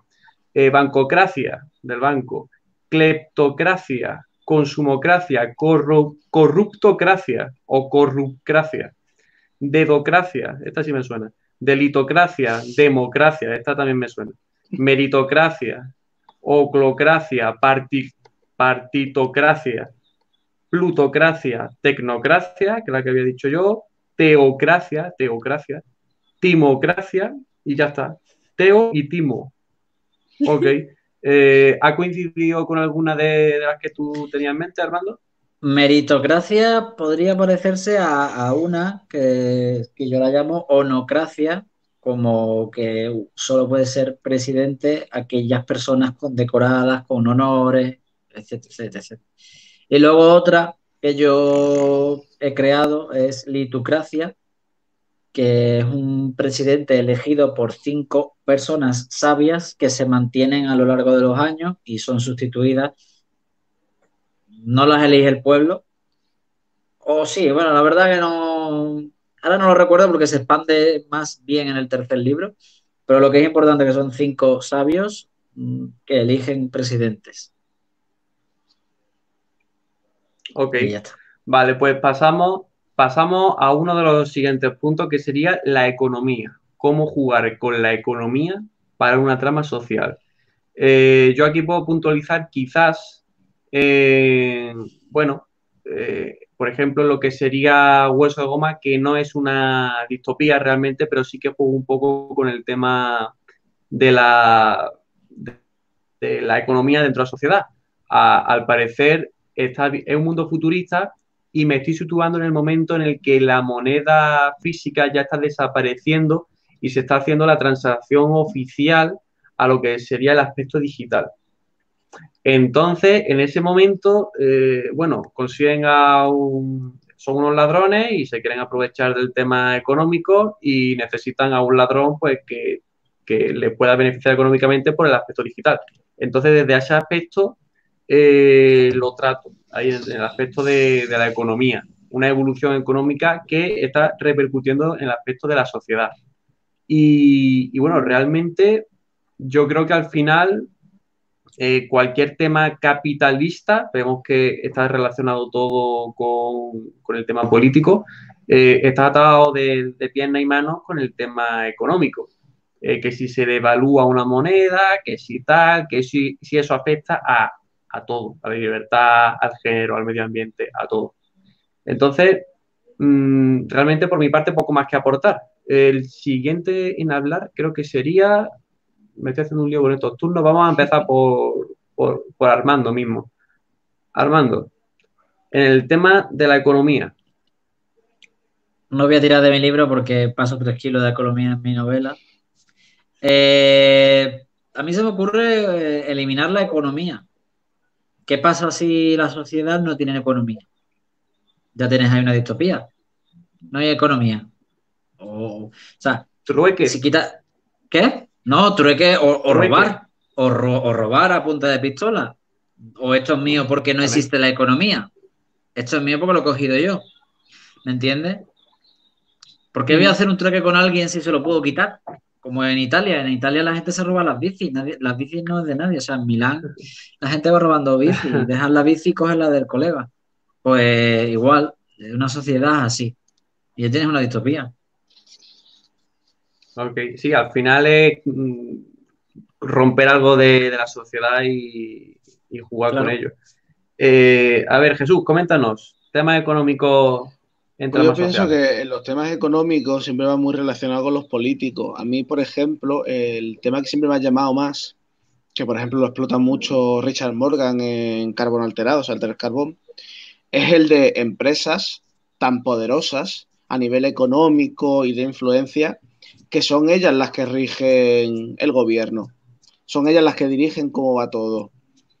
Por ejemplo, yo en mi caso, eh, ya, que ya que por lo menos me está hablando del suyo, yo del mío, yo considero que en mi universo de historia de la Confederación existen elementos que se llaman megacorporaciones. Son empresas repartidas por todos los sistemas que tienen tanto poder que son capaces de decirle a la propia Confederación, que es el gobierno, esto se hace así y esto se hace así. Pero si eso es lo que pasa actualmente, ¿no? Pero de forma más masiva. Ya, ya, ya. Entonces, eh, lo dicho, lo que pretende mostrar siempre es que la economía es un elemento muy poderoso y que puede llegar a corromper otros puntos. Puede corromper la religión, puede corromper la política, puede corromper la sociedad, la filosofía, lo puede dirigir todo a través del dinero. Porque es un punto para mí muy interesante. porque si la economía es lo primero, convierte todo lo demás en material. Personas, animales, la vida, todo se convierte en un producto. Y llega un punto de tal, deshumanización que me resulta muy interesante. Ok, a raíz de lo que ha dicho Armando, de que eso es realmente lo que parece que pasa en la realidad, eh, a fin de cuentas, extremando cualquier cosa de nuestra realidad, es decir, vuelvo a repetir, desvirtuándola ya lo conseguimos. Si extremamos, es que realmente muchas distopías juegan con eso, a extremar algo. Eh, las restricciones de la libertad, por ejemplo, eh, en el Hijo del Hierro, pues a extremar las diferencias que pueden haber a nivel de género, a extremar los problemas medioambientales. Eh, entonces, eh, Ana, coméntanos sobre el aspecto este de, la economía, si, si, tienes algo más que aportar.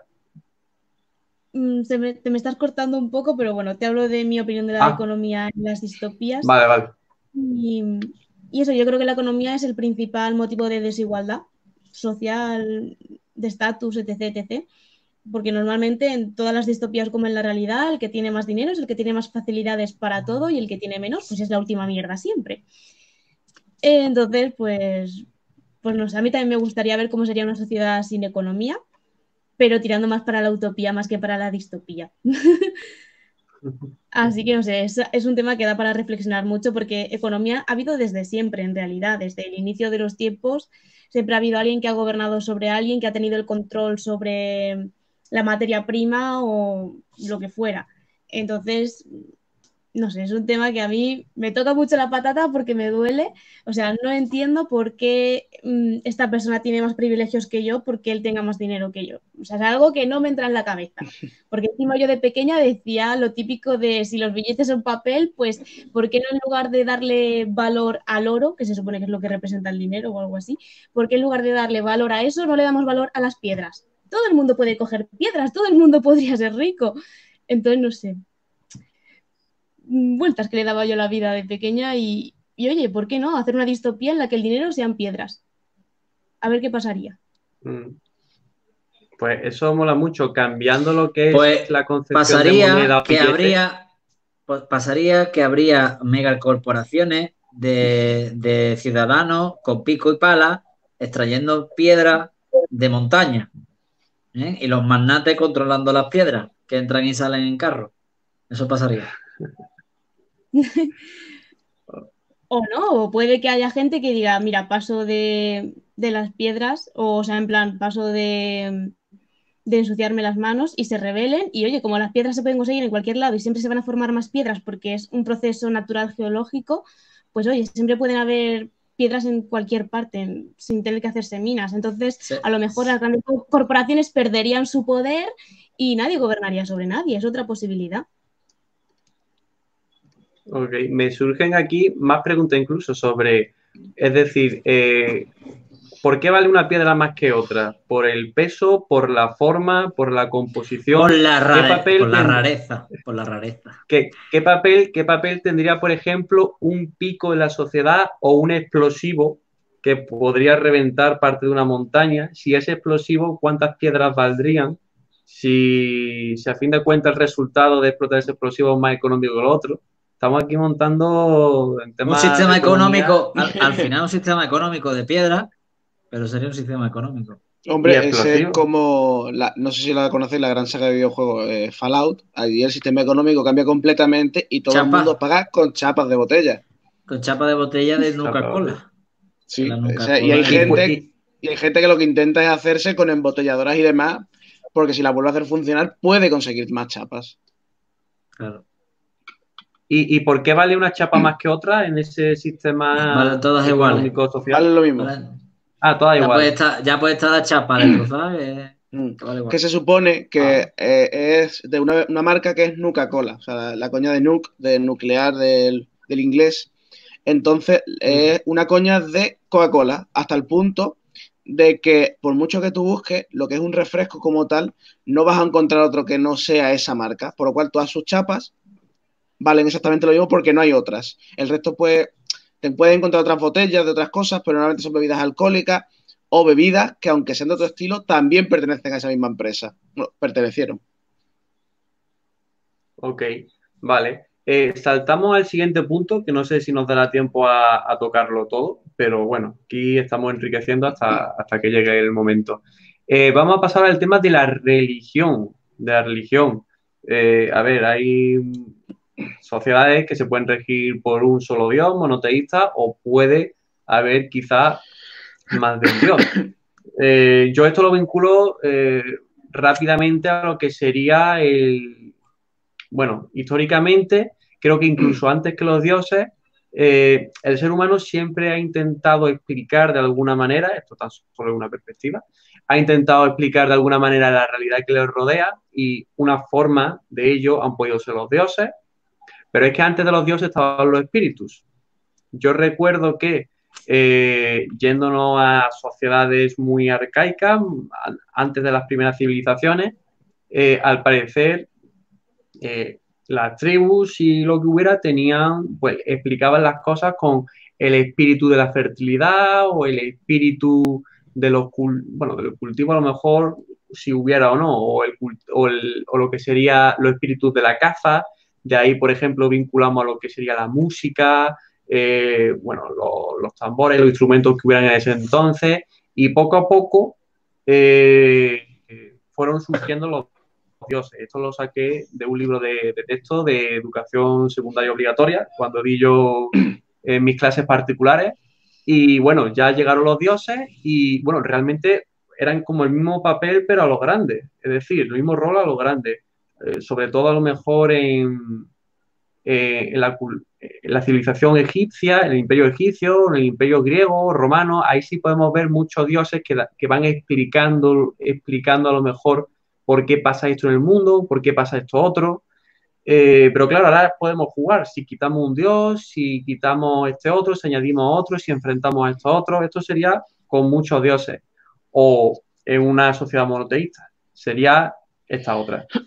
Yo para crear una trama de religiones dentro de lo que sería, eh, bueno, una distopía, voy a dar una respuesta genérica, pero una respuesta que yo creo que aún no se ha dicho pero, y la estoy presentando ahora un poco. Documentate sobre la realidad, documentate sobre la historia, porque en la historia han pasado muchísimas cosas en todas las culturas que hay en el mundo que son súper inspiradoras y dan para más de una distopía muy fuerte. Saltando entonces a esto, eh, vamos con Jesús en el aspecto de las religiones, a ver qué nos puede comentar. Pues curiosamente es el elemento más llamativo porque actualmente me encuentro terminando de corregir un borrador sobre una distopía en el que su base es la religión.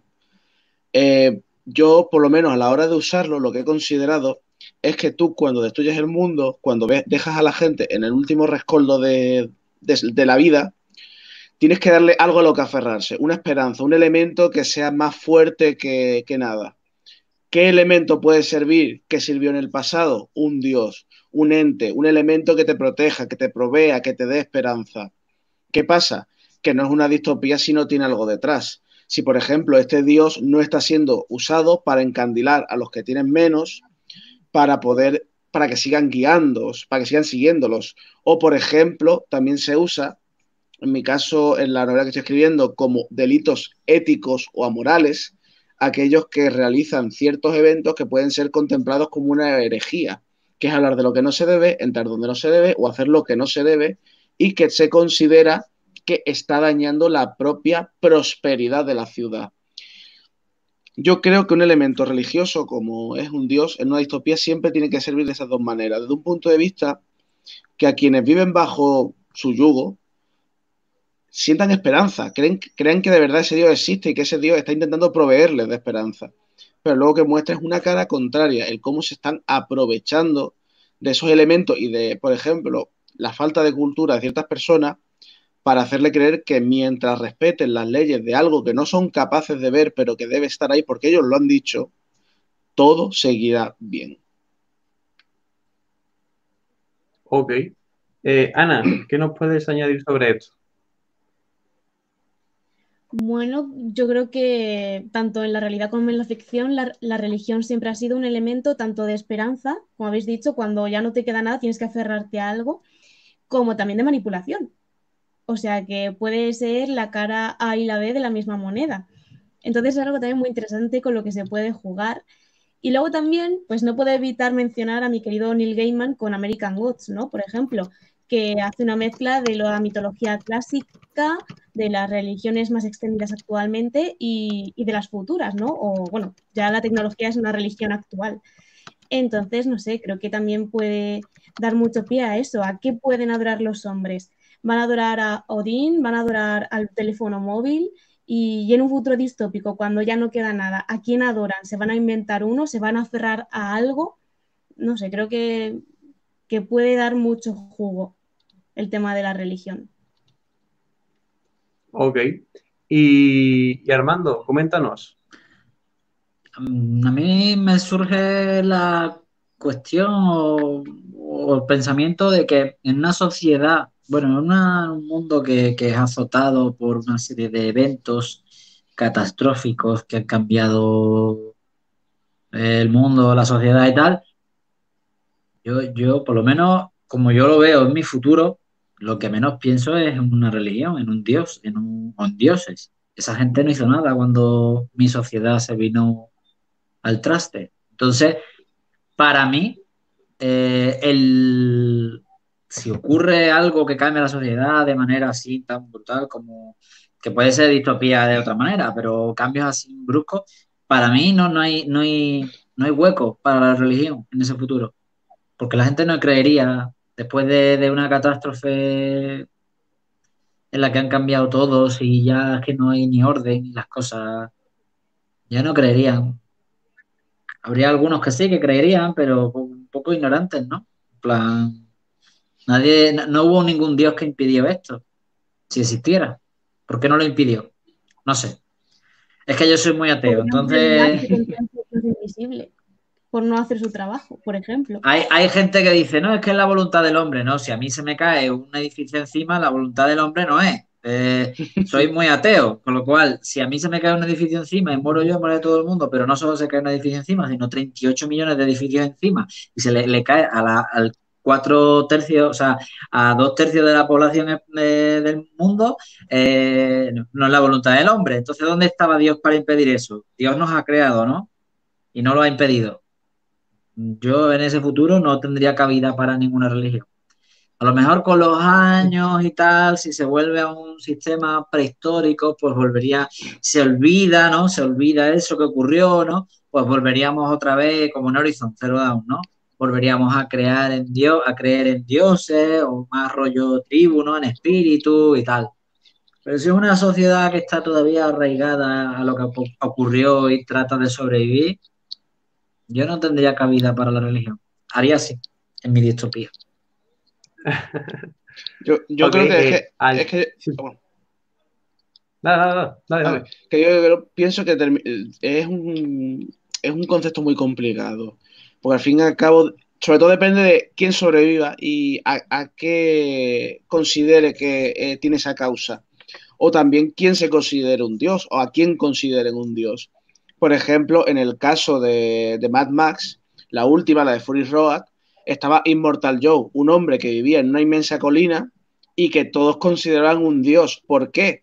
Porque les daba agua. Él tiene agua, nadie más tiene agua. Entonces le alababan como un dios. Yo creo que tiene que ser siempre un enlace entre a qué consideres que se ha tenido que ver con lo que se caiga al mundo y luego también muchas veces la propia cultura y la superstición de las personas. O sea, mm, la consideración de lo que pasa después de que el mundo colapse, yo creo que hay tantas posibilidad y es tan complicado que asegurar una es prácticamente imposible. Ya, ya, ya, pero como soy tan ateo. No, pues sí, sí, sí. es tu libro y cada uno tiene que plasmar lo que quiere. Eh, voy a intentar recapitular algunas cosas que se han dicho porque se me han ocurrido algunas cosillas. Lo que comenta Jesús de una persona que realmente se hace Dios, eh, también señalo que pasa, no voy a decir en quién para no hacer spoiler, pero en Vikingos, en la serie, hay un, hay un personaje... porque él se autodenomina así porque da la gana, vamos, no, ni, ni, ofrece agua, ni ofrece alimentos, ni ofrece nada, o sea que... Claro, pero controla la sociedad de una manera u otra, ¿no? Pero también lo hacía su padre, yo qué sé, en fin. Eh, dice que lo, dice porque tiene un lo dice porque tú porque ha sido capaz de tener un hijo, que además ese hijo ni es suyo. En fin. Estamos diciendo mucho. Sí, sí. Ok. Eh, pasando a otras cosas dentro del tema de la religión, eh, me gustaría recomendar los directos que tenemos de mitología, que ahí se habla de dioses eh, desde el aspecto mitológico. Entonces, quizás eso pueda llegar a ampliar a las personas que le hayan interesado todo esto desde el aspecto de mitología, también puede estar por ahí. Y por último, bueno, tener en cuenta algunos dioses raros algunos dioses raros, de algunas religiones eh, extrañas y minoritarias que hayan por el mundo, que de ahí podemos sacar algo enorme, como por ejemplo, el, creo que era el pastafarismo, el dios este que era como una especie como de, cerebro hecho de espagueti que tenía un ojo. Yo, yo, creo que de ahí, de ahí se puede armar una tremenda con todo lo que hay. Entonces, eh, para saltamos a la siguiente rápidamente para que nos dé un poquito más de tiempo me gustaría eh, abordar lo que sería la psicología, cómo afecta la psicología. Yo voy a referirme de nuevo a Batalla Rosa porque, claro, eh, y bueno, la mencioné a la hora de hablar de libertad, pero claro, tú cómo haces que dándole total libertad eh, siga siendo una ciudad restrictiva? Pues con otros aspectos. Yo jugué un poco con la psicología en el aspecto que puede aportar la cultura. Es decir, me explico. Jugué con la psicología que influye en la sociedad con los medios de masas. Es decir, los medios de masas, intenté maquinar un poquillo ahí a lo que sería la sociedad. Jugué un poco con la educación, un concepto que ya se ha comentado, creo que fue F, Vigo por el chat, ¿vale? Eh, también eh, un poco con la vestimenta, que aunque sean libres de vestir como quieran, pues en las tiendas hay ropa, pues las que hay muy coloridas, muy happy flower. Eh, lo que es la arquitectura también parece muy libre, muy alegre, pero es exageradamente alegre. La, la, gastronomía. Estamos viendo diferentes puntos culturales que de alguna manera u otra, al igual que en el resto de puntos, influyen en lo que sería el aspecto psicológico. Entonces, estamos viendo que eh, de esta manera podemos hacer que una sociedad entera con la psicología que se ha formado eh, vea cosas que realmente no son. Eh, me voy directamente al aspecto de la educación. Yo que he estudiado educación eh, y cómo va evolucionando la mente del niño con el paso de los años, que no es lo mismo que tenga tres años a, a cuando tenga cinco, a cuando tenga diez, a cuando tenga doce, a cuando tenga dieciséis. Una forma diferente de comprender la realidad que tiene el niño, de entenderla. Por lo cual, una forma diferente de esa sociedad de intentar, digámoslo así, pues intentar lavarle el cerebro de una manera u otra. Entonces, eh, de intentar convencerlo. Estamos viendo que la psicología evoluciona con lo que es la evolución humana, que la psicología la puede atacar desde cualquier, de cualquier vía, realmente. Entonces, bueno, mm, realmente mi aportación realmente sería esa. Eh, saltamos, si queréis, a Ana, eh, para que nos comente qué nos puede aportar sobre la psicología.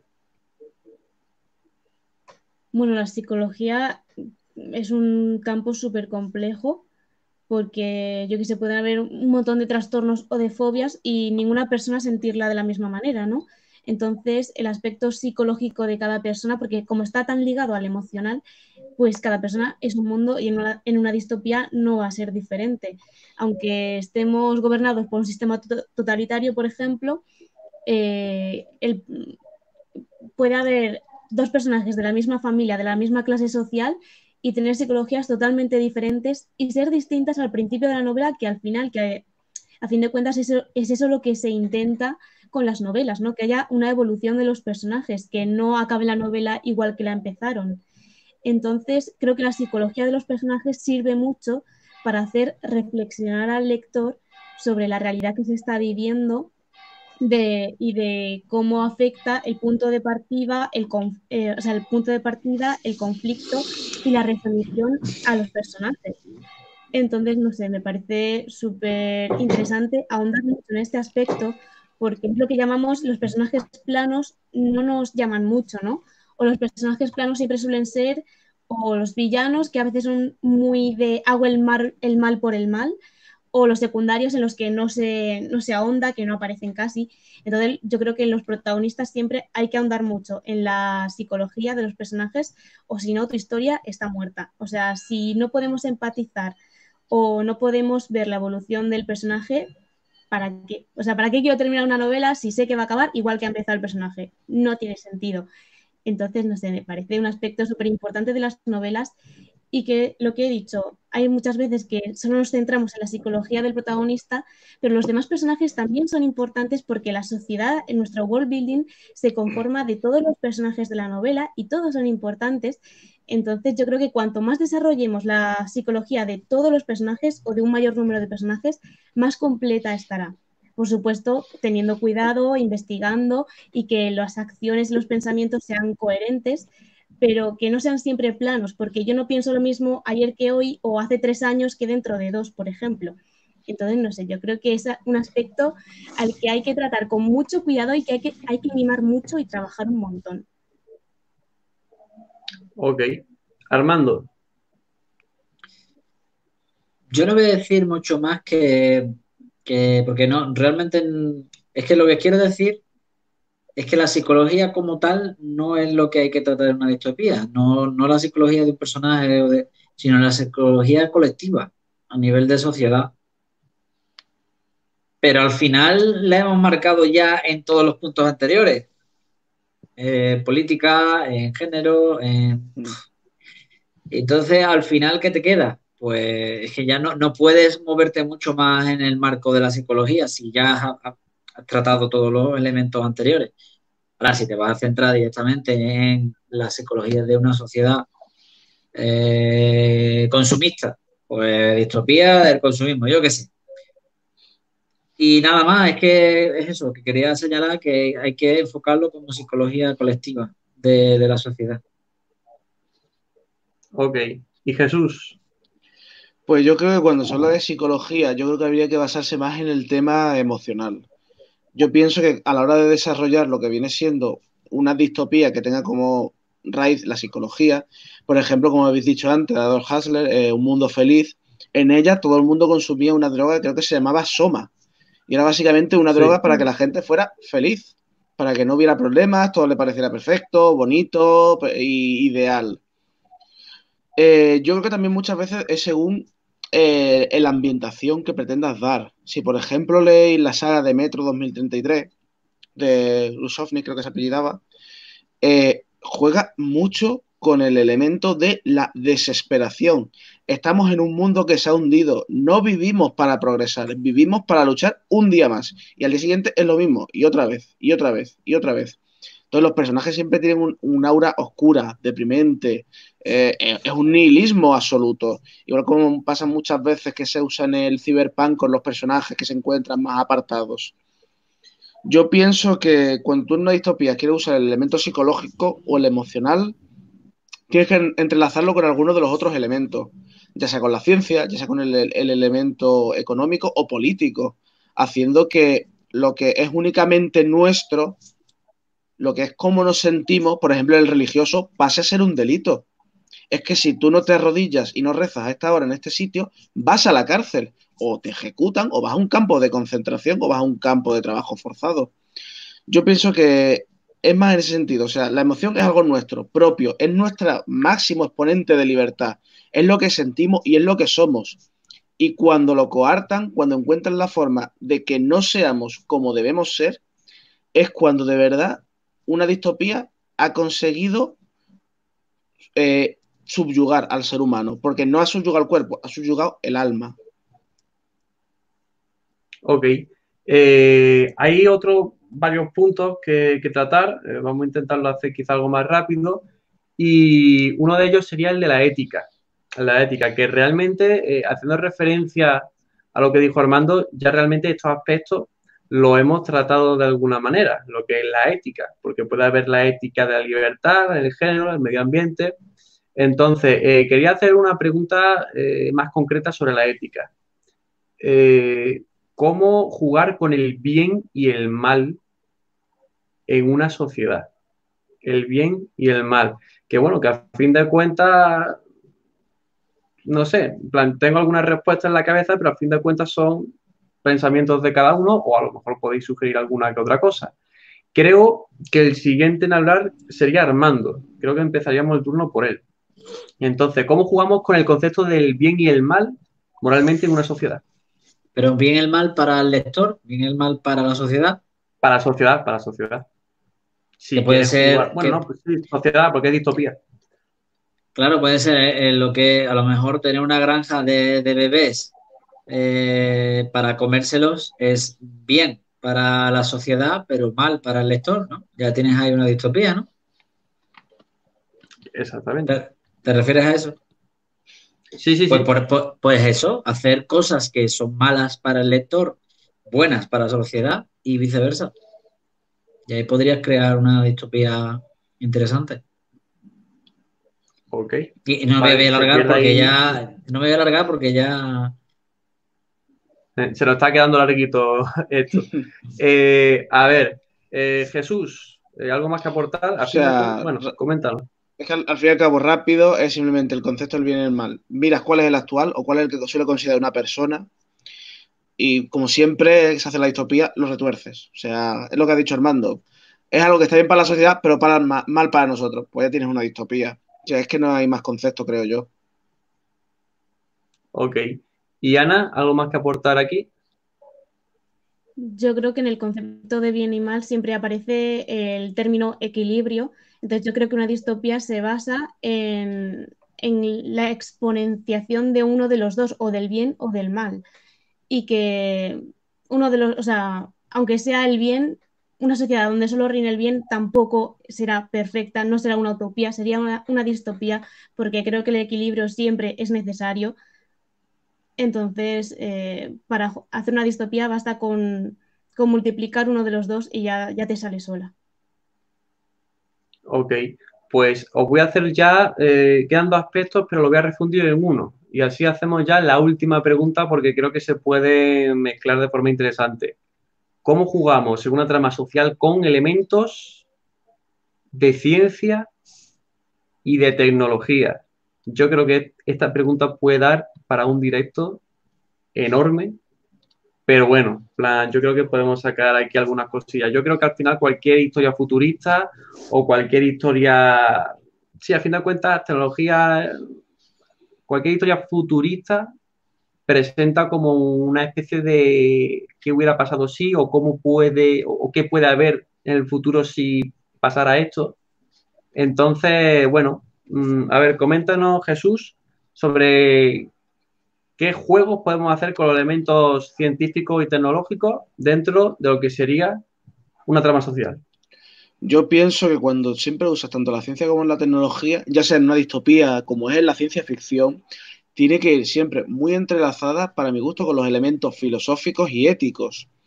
Por ejemplo, en el caso de Richard Morgan con Alteres Carbono, es lo que narra un futuro en el que el alma de la gente, lo que es su mente, su recuerdo, se encuentra en un elemento que está en la nuca, que lo llaman pila, y el cuerpo no es más que una funda.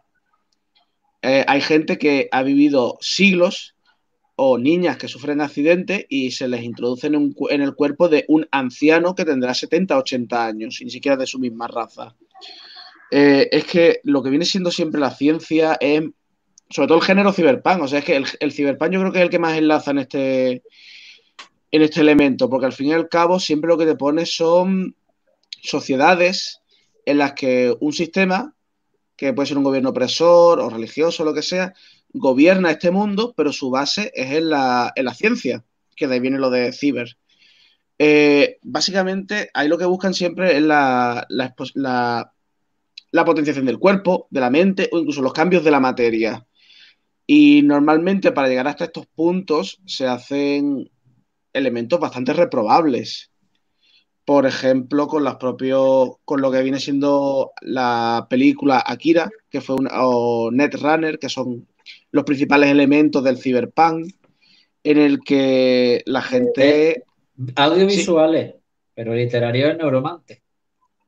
Eso, neuromante, que he dicho en el enemigo yo, perdón. Mm. Que es Ah, neuromante, que donde sacaron la idea de, de Matrix y demás. Por ejemplo, en el caso de, de neuromante, eh, se supone que es que la gente llega a estar metido en una vida en, la- en la, en la matriz, en la matriz. O sea, gente que abandona su vida habitualmente y abandona lo que es la realidad. En el caso de Akira es el punto de coger a gente y experimentar con ellas para avanzar tecnológicamente sin importarte lo que le ocurra.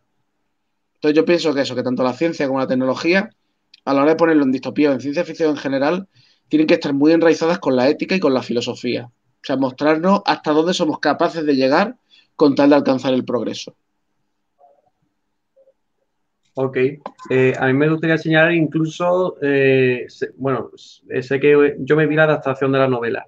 Ready Player One, Hmm. creo que también juega mucho con eso sobre cómo, vaya, la, la vida, la vida entera está Regular, ¿eh? influenciada. Regular. Eh, Juega. la, la- la peli- Con la nostalgia. la- Juega. Mira qué mal estamos, pero luego todo es luces y color de rosa. La película fue un poco así. Pero bueno. Sí, bueno, yo no me leí lo que sería el libro, pero a fin de que el libro cuentas, sí- eh, El libro sí es más profundo, más oscuro, más. Mm. Más digno de, de ser leído. Ok, eh, vale. Mm, siguiente. Ana, coméntanos algo de cómo jugamos con la ciencia y la tecnología. Bueno, eh, con la ciencia y la tecnología, mm, tanto en la distopía como en la vida real, yo creo que viene, bueno, saco mi vena maestra también, a partir de que hay que educar bien en las nuevas tecnologías y en la importancia de la ciencia. Entonces, pues en una distopía es lo que pasaría si, si no se educa bien en estos aspectos, ¿no? Si alguien utiliza la ciencia para el mal o para su propio aprovechamiento, si la gente no, no sabe medir la importancia que tiene que dar a la tecnología en su vida o cómo usarla o cuánto usarla. Entonces yo creo que cuando hay un desajuste de esa educación, cuando ya perdemos el norte, ahí es cuando surge la distopía, cuando surge el conflicto entre lo que sería la ciencia y la tecnología y la propia sociedad, cuando en lugar de ayudarnos, de ser elementos que nos ayudan y nos hacen la vida más fácil, cuando nos llegan a gobernar o a destruir incluso. Mm, Exactamente, es que al final la educación es preparar a los futuros adultos para que formen parte de la sociedad. Entonces, realmente si la, si la sociedad es tecnológica, eso va a influenciar sí o sí.